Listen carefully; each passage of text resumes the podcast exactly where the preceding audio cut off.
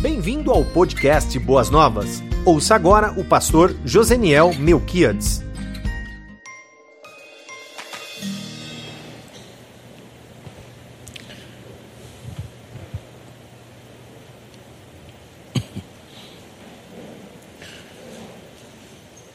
Permanecendo como, estou durante alguns segundos em silêncio, eu sei que numa sociedade acostumada a barulhos e ruídos, pode parecer um tanto quanto estranho. O silêncio de um pregador pode muitas vezes provocar inúmeras leituras naqueles que estão acompanhando. Talvez você diga, o pregador ele está meio inseguro hoje. Ou talvez você abaixe sua cabeça porque você é piedoso e piedosa e você diz assim: Eu vou orar pelo pregador para que Deus dê a ele graça e unção, porque ele está meio atrapalhado. O silêncio ele provoca em nós várias interpretações ou entendimento, variando de acordo com o nosso próprio temperamento, fleumático, melancólico, sanguíneo e assim e assim por diante. Nós, seres humanos do século 21, acostumados à frenesi da vida, temos muita dificuldade de lidarmos com o silêncio. Se eu fizer uma pergunta aqui, quantos de vocês, até mesmo aqueles que nos acompanham à distância, quantos de vocês praticam a solitude? Levante a mão, por favor. São poucas pessoas. O que é a solitude? A solitude é um momento onde você entra dentro de você mesmo ou de você mesma e tenta encontrar uma voz dentro do seu mundo interior. É muito utilizado na yoga, na, na, na cultura oriental, como uma forma do homem encontrar-se consigo mesmo. Mas a solitude, ela exige silêncio, recolhimento, sem julgamento, sem avaliações, sem nenhum tipo de indagação ou, ou questionamento, eu simplesmente fico quieto. Quem é fleumático ou melancólico tem mais facilidade disso. Eu, particularmente, se eu deixar, se eu me permitir, como nas segundas-feiras é um dia de folga para nós, os pastores, eu fico na minha rede lá no meu quintal, meu não, de Deus, porque nada é nosso, tudo é dele e lá eu posso esticar uma rede entre a amoreira e a pitangueira. é o um privilégio, né, queridos? E eu posso ficar o dia inteiro ali deitado numa rede, olhando o sabiá, olhando o bem-te-vi que se aproxima, toma uma água fresquinha que eu coloco ali para ele, ou uma pequena, uma pequeno, um pequeno alimento ali, um alpiste, alguma coisa assim. E na minha solitude, são os momentos mais abençoados que eu tenho na minha vida, dentre tantos outros, porque na minha solitude e na quietude do meu coração, eu posso olhar para o céu, eu posso ver as nuvens mesmo em São Paulo, porque o meu quintal é um quintal favorável a isso. Deus nos deu uma casa com essas possibilidades, e através do silêncio eu faço um verdadeiro exercício mental e até mesmo espiritual aonde eu vou me relacionando com o meu Deus, perguntando, tirando algumas dúvidas, ficando na quietude e dizendo sempre: Ó oh Espírito Santo de Deus, ajude-me a compreender, através do silêncio deste momento, a compreender e a ouvir a tua voz, porque na agitação deste mundo, o silêncio se torna um artigo raro ou raríssimo. E tão raro, é tão rarefeito o silêncio na vida dos homens e mulheres, e, e eu diria também na vida dos cristãos, que muitos de nós estamos acometidos de uma série de doenças que estão vinculados à falta de solitude, de quietude e de introspecção no seu mundo para que você possa ouvir o Deus Todo-Poderoso, ouvir você mesmo ou você mesma, conversar consigo, se autoavaliar, realizar uma autocompreensão. Pastor, isso é coisa de psicologia. Não, amados. Quando Elias estava recolhido na sua, na sua caverna, ele desejava ouvir Deus e veio o vento tempestuoso que balançou tudo, mas a voz de Deus não estava ali. Veio um terremoto que abalou toda a terra, todo aquele lugar, Deus não estava ali. Até que veio, segundo a Bíblia, uma brisa suave. Na quietude e no silêncio daquele momento, Deus disse: Elias, Elias, queridos, conviver e aprender a conviver com o silêncio é algo necessário para minha e para a tua saúde psicológica, emocional, física e também espiritual. Ah, pastor, eu vou fazer yoga então. Não, não precisa fazer yoga. Vá aos princípios bíblicos e encontre o teu cantinho da quietude, onde você possa falar com o Pai. E o Pai que contempla a todos, ele contemplará você. Mas é preciso aprender a lidar com o silêncio, aproveitar o silêncio. Pastor, eu não consigo.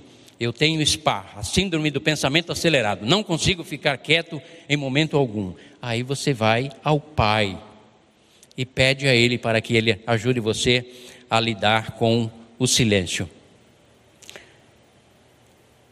Vou compartilhar com vocês nessa noite, dentro da série Os Indesejados, uma mulher, Ciro Fenícia, cananeia, das terras de Tiro e Sidom, que vai nos ensinar como nós precisamos aprender a lidar com o silêncio e como ser bem-sucedido em meio ao silêncio, mas não ao silêncio ao nosso derredor.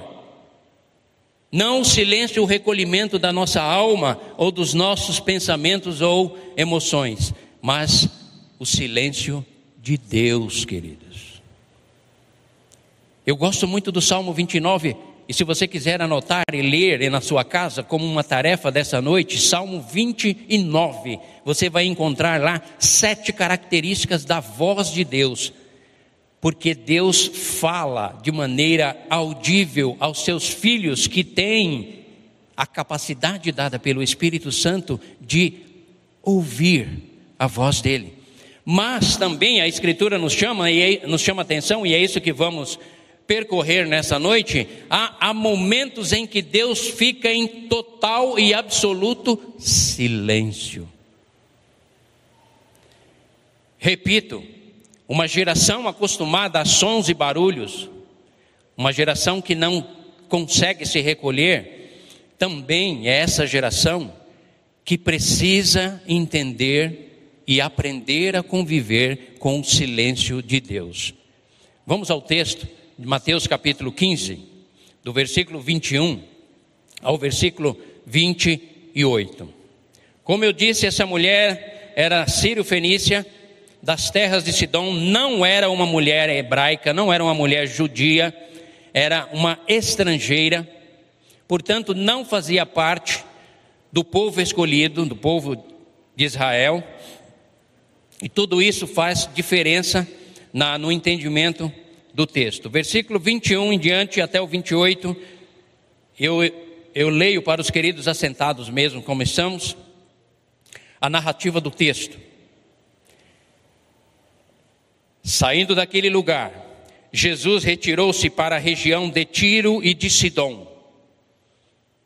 Uma mulher cananeia, natural dali, veio a ele, gritando: Senhor, filho de Davi, tem misericórdia de mim. Minha filha está endemoniada e está sofrendo muito. Mas Jesus não lhe respondeu palavra. Silêncio. Silêncio completo, total e absoluto de Jesus em meio ao clamor e à súplica desesperada de uma mulher em prol da sua filha. Mas, independente e acima das circunstâncias e da necessidade, Jesus fez total silêncio. Deus se calou. Versículo 23. Então seus discípulos se aproximaram dele e pediram: Manda-a embora, pois vem gritando atrás de nós. Jesus, ele respondeu aos discípulos e não à mulher: Eu fui enviado apenas às ovelhas perdidas de Israel. Aparente indiferença, aparente insensibilidade, aparente desprezo, aparente expressão para os indesejados. Eu fui enviado apenas às ovelhas perdidas de Israel. A mulher veio, adorou-o de joelhos e disse: Senhor, socorre-me, ajuda-me. Ele respondeu, Jesus: Não é certo tirar o pão dos filhos e lançá-lo aos cachorrinhos. Aparente silêncio, desprezo, descaso e insensibilidade. Silêncio de Deus. Nós estamos falando do Deus que declara: Deus é amor.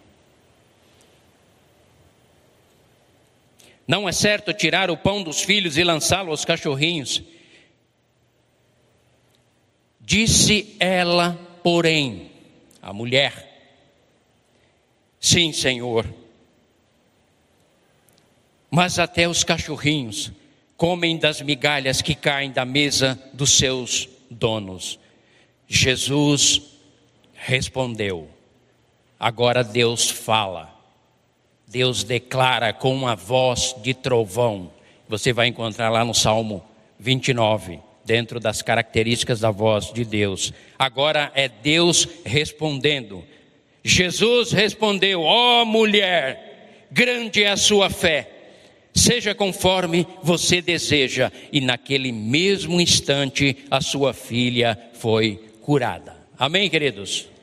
Só por conta disso você deveria bater palma para Jesus.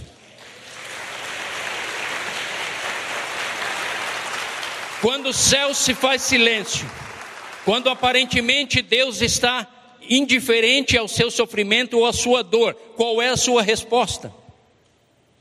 Quando o sofrimento, a angústia, a apatia, o desemprego, a dificuldade financeira cerca ou pontua a tua vida e você ora a Deus e dá a impressão que há uma camada de chumbo entre você e a eternidade, você e o seu Deus, e você tem a nítida sensação que o seu Deus está indiferente ao seu sofrimento, porque ele está cuidando de outras coisas mais importantes, e o vazio e a solidão invadem a sua alma, e Satanás vem na sua direção para dizer: ele não se importa com você.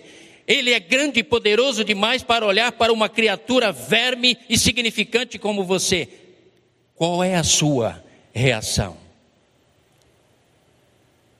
Nesta noite, queridos, Deus nos traz aqui, e aqueles que nos acompanham em casa, para nós aprendermos que os indesejados pela sociedade, porque aquela mulher era das terras de Tiro e Sidom, os sidônios sempre deram trabalhos a Israel, desde o tempo de Josué eles nunca foram conquistados. Os fenícios foram os primeiros que habitaram aquelas regiões, por isso eles eram dominadores das grandes navegações. Os primeiros navegadores faziam comércio, mas era uma mulher estrangeira.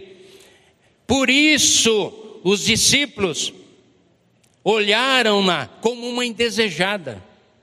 Talvez os discípulos, na formalidade judaica, na liturgia religiosa, quem sabe eles tinham um pensamento conservador, que gostavam de tudo organizadinho, se sentiram incomodados pelo grito, o clamor daquela mulher. Jesus, filho de Davi, tem misericórdia de mim. Jesus, filho de Davi, tem misericórdia de mim. E se tornando, sendo uma mulher desejada, os discípulos queriam descartar aquela mulher o mais rápido possível, porque era vergonhoso para um judeu andar com uma mulher gritando atrás dele. e ainda mais com o mestre dos mestres, Jesus. Em meio a tudo isso, Jesus, mesmo se sendo informado sobre o sofrimento, a angústia, a necessidade, o domínio do mal que prevalecia sobre a vida da filha daquela mulher, parece que ele é insensível, indiferente e está distante.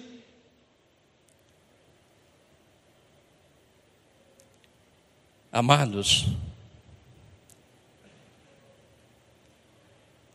Deus nunca está distante daqueles que o invocam. Ele está preparando algo melhor e maior para a sua vida. Alguém aqui entre nós que já está orando e clamando a Deus durante anos, quem sabe para uma promoção, quem sabe para um emprego melhor, quem sabe pelo filho que está longe de Deus, quem sabe pela esposa que não é convertida, quem sabe pelo esposo que não é ainda convertido, e você está há anos e dá a impressão de que não vai acontecer um milagre, dá a impressão que Deus está distante, não está ouvindo o seu clamor. Quem sabe uma enfermidade assola a sua vida e você está sempre dizendo: Senhor, tem misericórdia de mim, e você tem a impressão que não, nada passa, nada muda. Era exatamente isso que estava passando no coração dessa mulher. Indesejada, não judaica, não da estirpe de Abraão, não fazedora da, da, da filha, fi, filha das promessas, mas nós precisamos aprender, queridos, que quando aparentemente os céus se fecham, nuvens escuras sobrepõem e cobrem as nossas vidas. É tempo, sabe do que, queridos? De romper em fé. É tempo de seguir em frente. É tempo de permanecer no seu clamor, na sua fé e na sua confiança inabalável. De que antes de eu morra, antes que eu desça a sepultura, Deus me honrará. E Ele vai te honrar. Assim como Ele honrou essa mulher. Mesmo quando aparentemente você se sente um tanto quanto outros prosperam, outros desenvolvem, outros progridem. Quem sabe você não enfrente o silêncio de Deus de uma maneira tão desconfortável, como, por exemplo, Asaf no Salmo 73. Se você desejar, fica ao seu critério. Você pode ler o Salmo 73 e você vai se deparar com um levita que dizia: Louvem a Deus. E num dado momento ele disse: Eu estou em crise, porque eu vejo que o ímpio prospera e o justo padece.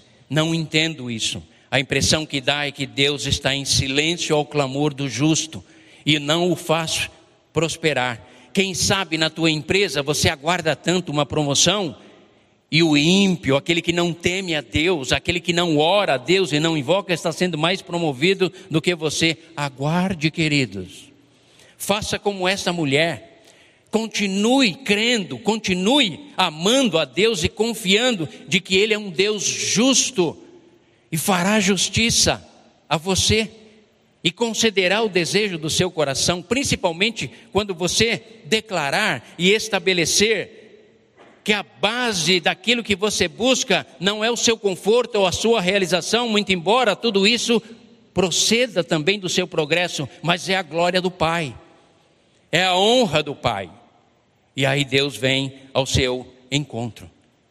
No silêncio, Asaf, no Salmo 73, entra em crise, porque ele dizia: Bom é louvarmos a Deus, quanto a mim, estou quase a escorregar os meus pés, porque o ímpio prospera e o justo padece. Isso vai até o versículo 8 ou 9, se não me engano, quando ele diz assim: considerar, entender o silêncio de Deus mediante os atos da humanidade, o percorrer os caminhos da humanidade é um tanto quanto difícil para mim até que entrei no santuário de Deus e na quietude da minha alma, Deus me deu a resposta. Percebe, amados, como nós precisamos aprender a lidar com o silêncio de Deus, porque no silêncio de Deus, se você compreendê-lo se você ouvi-lo mesmo em meio ao silêncio. A brisa suave de Deus, a sua vida vai se transformar como a vida desta mulher. Temos Asaf, temos Abacuque, por exemplo, o profeta que ficou inquieto, porque também ele dizia: Como pode a nação ímpia subjugar a nação justa? E ele diz: Entra, Entrarei na minha torre de vigília e aguardarei o silêncio, no silêncio de Deus, a resposta que ele me dará, até que Deus vem e dá a resposta. No caso de Abacuque, a resposta não foi muito agradável, porque Deus declarou a ele que viriam situações ainda mais mais difíceis. Mas vamos voltar ao caso, ao texto dessa mulher. Quando ela clama, quando ela suplica, talvez nós hoje com base nos direitos humanos homologados pela ONU, nós diríamos: Jesus tem obrigação de atender essa mulher porque é um direito legítimo dela, ela está padecendo e sofrendo. Mas sabe, amigo, eh, irmãos e amigos, irmãs, o Deus eterno não é regido, direcionado ou condicionado por nenhuma lei humana que existe nesta terra. Ele é dirigido de acordo com o seu caráter, com os seus atributos, com a sua santidade e pela sua soberania. No silêncio de Jesus, em relação a essa mulher, ele estava, querido, trabalhando, lapidando o caráter, a fidelidade, a persistência, a continuidade a capacidade de seguir em frente, mesmo em meio ao aparente descaso e até mesmo desconsideração, quando ele diz: Eu só vim às ovelhas perdidas de Israel, ao povo escolhido.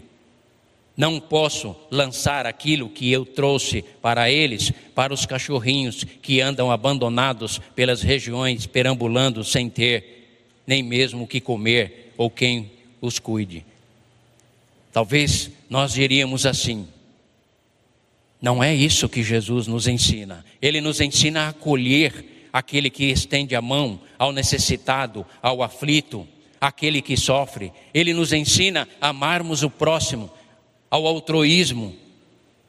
Mas quando nós olhamos o texto de uma maneira mais ampla, nós vamos observar e é isso nós precisamos aprender: que quando Deus faz silêncio em relação às particularidades, à vida, às necessidades, à angústia ou ao sofrimento do seu povo, ou de cada um de vocês, é porque Deus está olhando para você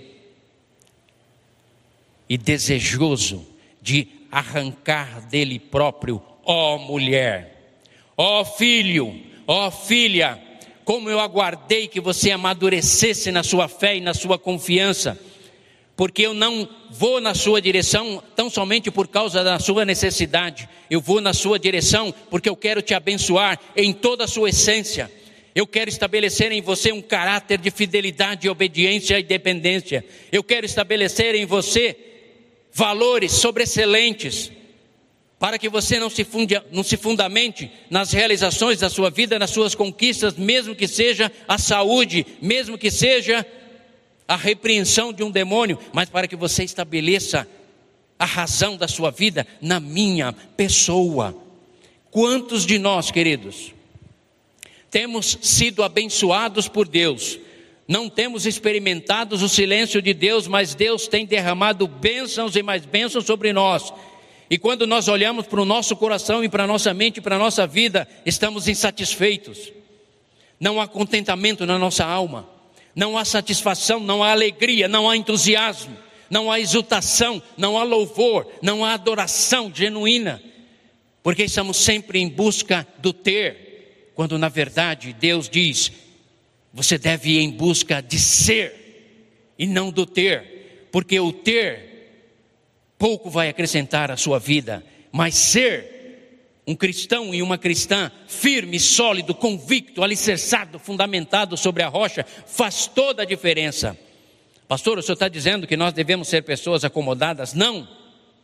Pessoas proativas, desafiadoras, pessoas estimuladas ao progresso e ao desenvolvimento, pessoas que crescem e amadurecem em todos os aspectos da vida, mas cientes de que nenhuma realização, nenhuma posição, nenhum status, nenhuma condição financeira, intelectual ou profissional vai trazer a devida consumação da plenitude do meu mundo interior. Porque a nossa alma, e era isso que Jesus estava estabelecendo na alma e no coração dessa mulher. Expulsar o demônio, como ele já havia feito em tantas outras situações, era a coisa mais fácil do mundo, basta ele declarar uma palavra. Curar alguém à distância, como o servo do centurião e tantos outros milagres. Mas aqui Jesus quis, desejou e o fez trabalhar no caráter, na fé, na firmeza daquela mulher, porque ela voltaria para suas terras e causaria uma grande revolução nas terras dos Sidônios. Por conta do quê? Por causa da experiência que ela teve com o Cristo de Deus. Enfrentou o silêncio de Deus, enfrentou aparente, o aparente descaso de Deus, enfrentou inclusive o aparente desprezo de Deus, como muitos de nós às vezes experimentamos a sensação como se Deus estivesse longe ou indiferente a nós. E quantos deixamos de cultuá-lo, deixamos de invocá-lo, deixamos de adorá-lo, deixamos de glorificá-lo, deixamos de bendizê-lo, porque estamos retendo tudo isso por conta de um silêncio que nós não aprendemos a lidar. A igreja moderna, ela é cheia de autoridade, ela é cheia de determinações, ela é cheia de necessidades materiais, necessidades em todas as áreas, mas o que nós mais precisamos, eu e você, é entendermos que, se na tua vida, aparentemente Deus está em silêncio em alguma área da tua vida, tenha certeza disso. Ele está trabalhando o teu caráter, ele está construindo em você uma pessoa melhor. Mas, pastor, eu estou sofrendo com a minha enfermidade. Como nós temos aqui pessoas que eu sei, têm acompanhado, lutando com câncer, que corrói o fígado, que corrói o estômago, e que tem filhos para criar. E nós estamos juntos, em oração e súplica, como esta mulher, dizendo: Senhor, socorre o nosso irmão. Tem misericórdia dele, Senhor. E a nossa oração muitas vezes é: Pai, eu como pai, intercedo pelo meu irmão, sendo ele pai, porque os pequeninos precisam da presença dele. Pai, tem misericórdia do teu filho.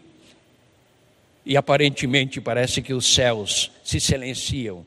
E aí nós continuamos a clamar e a dizer: Senhor Deus, sustenta nossa fé e no momento que tu desejares, porque tu tens o poder e a glória, opera maravilhas em nosso meio, e nós te daremos louvor e a glória, porque somente ao teu nome se deve dar louvor, glória e honra. Mas aparentemente, queridos, dá a impressão que Deus está indiferente a nós. Diante da resposta que Jesus dá,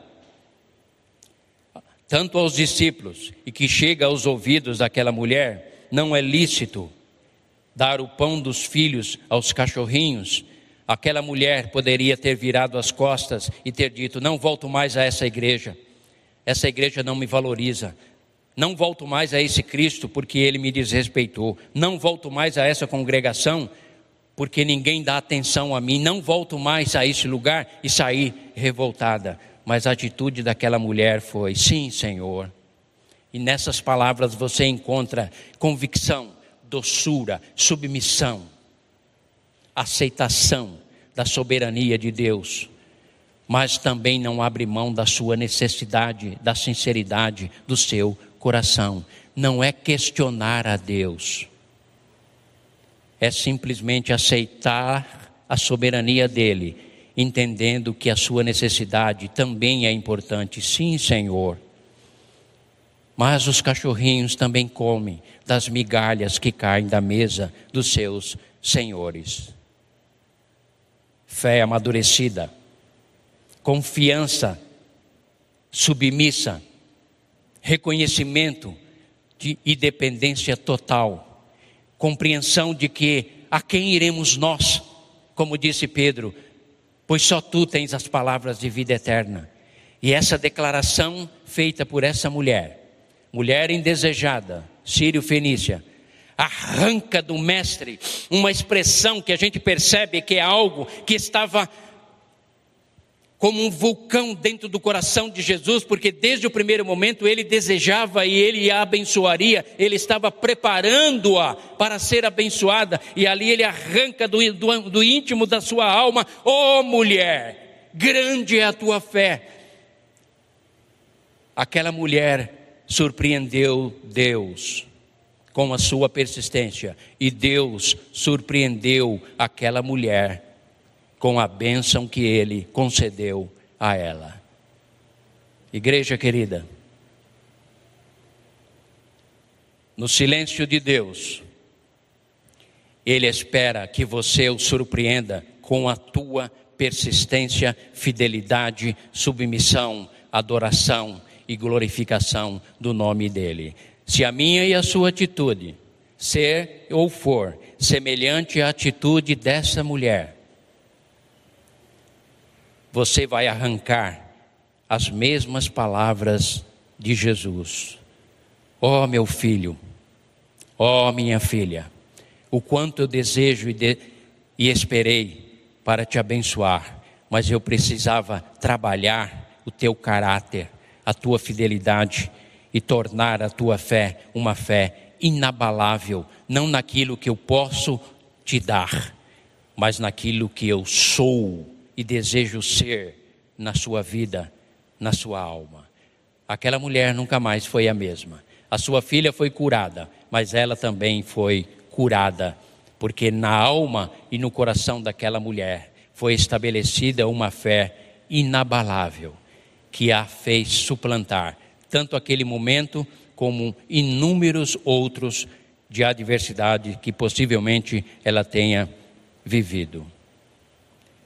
Hoje, mais do que nunca, queridos, a igreja de Cristo do século 21 precisa, nós precisamos, eu preciso, você precisa, cada um de nós precisamos compreender a soberania de Deus, nos submetermos ao seu silêncio, perseverarmos em adoração, submissão e exaltação ao nome dEle, não negar em momento algum das nossas vidas a adoração que lhe é devida a Ele, o Deus Todo-Poderoso. Não deixar em momento algum de invocá-lo em todos os momentos e em todo o contexto das nossas vidas e em todas as áreas.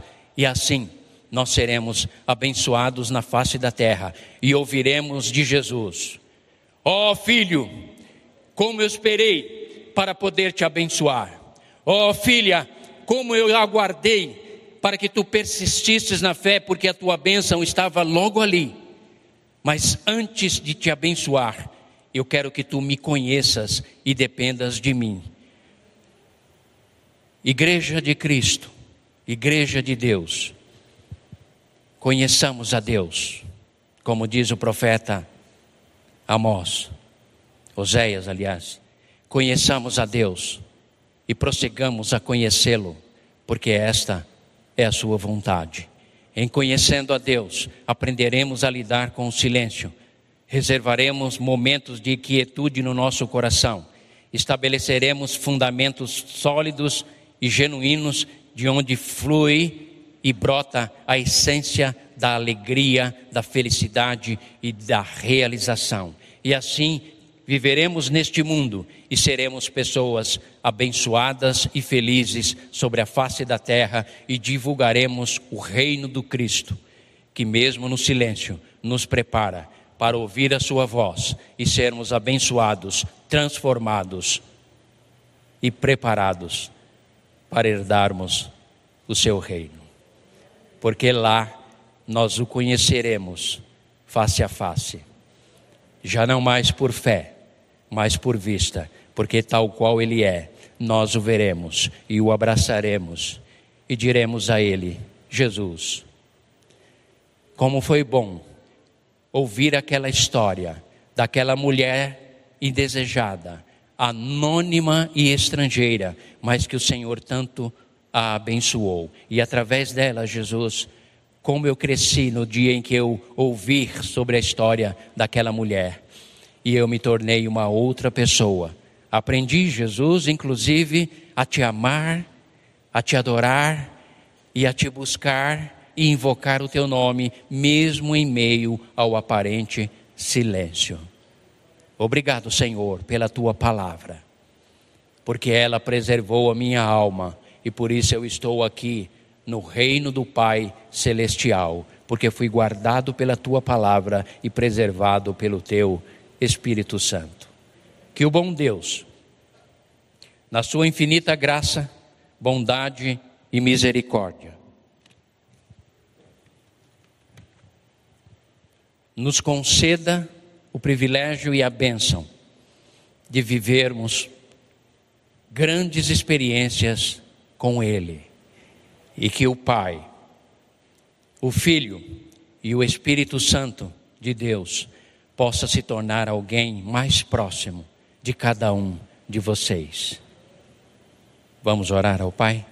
Muito obrigado, Senhor, por narrativas contidas na tua palavra tão ricas e que tanto nos abençoam, como a desta mulher anônima, talvez indesejada pela sociedade, mas amada, abençoada e protegida pelo Senhor, como sempre te foi peculiar. Cuidar dos necessitados, cuidar daqueles que sofrem, e é isso que o Senhor nos ensina. Muito obrigado, Jesus, porque um dia também nós vivíamos afastados sem te conhecer, e a tua graça veio ao nosso encontro. A salvação, o perdão do pecado, dos pecados chegou até nós a alegria, a unção e o óleo do teu Espírito Santo foi derramado sobre nós, e assim nós hoje somos filhos e filhas, herdeiros e herdeiras do teu reino, do, da tua glória e conhecedores do teu amor e da tua bondade. Oramos assim agradecidos em nome de Jesus. Amém e amém. Você ouviu o podcast Boas Novas? Venha conhecer a nossa igreja. Estamos localizados na rua Marechal Malé 611, Parque de Vila Prudente, São Paulo. Esperamos por você!